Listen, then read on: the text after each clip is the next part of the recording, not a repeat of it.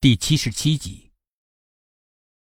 房顶上不时的有东西掉下来，所有的人都吓得一动也不敢动，屏住了呼吸。还有的人呢，紧握着胸口，生怕自己砰砰的心跳被邪仙给听到，给自己带来厄运呢。黑暗中，有人啊了一声，然后又安静了。人们都不知道发生了什么，暗暗的在心里面揣测着。就这样，过了好久，人们发现头顶上有微弱的亮光。抬起头一看，原来屋顶被炸了个大窟窿。早晨的阳光照下来了，但是新的一天。并没有驱散人们心中的恐惧，因为他们看见昨天晚上大骂邪仙的那个人，被房顶上掉下来的碎砖瓦砸得面目全非，死了。而死者身边的人却安然无恙。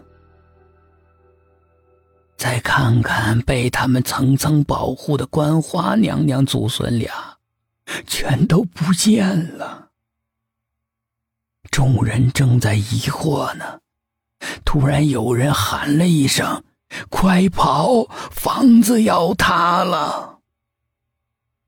那个被雷电狠狠劈过的老旧房子，发出咔咔的声音。已经开始剧烈的摇晃了。一群人呢，立刻惊慌失措的往外面跑。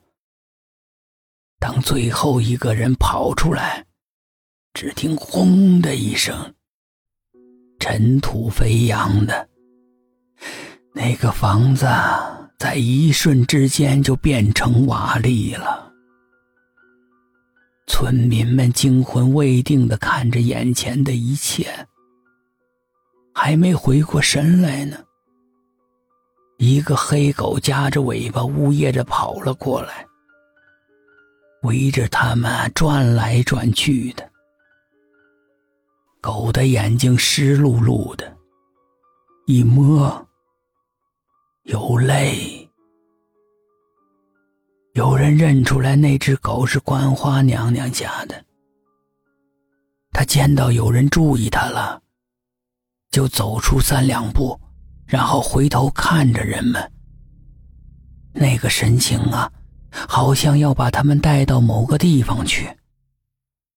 村民们就大着胆子跟在他后面，随着他来到村后的一片树林里。那个树林里的树长得非常的茂盛，特别是几棵槐树，长得很有些妖异，像树精一样，枝枝杈杈的。不管什么时候，人们只要走进去，就会感觉到冷风嗖嗖的。一群人刚进去，就发现树下面有人影在晃荡。第一反应是，又有人在树林里面自杀了。为什么用“又”啊？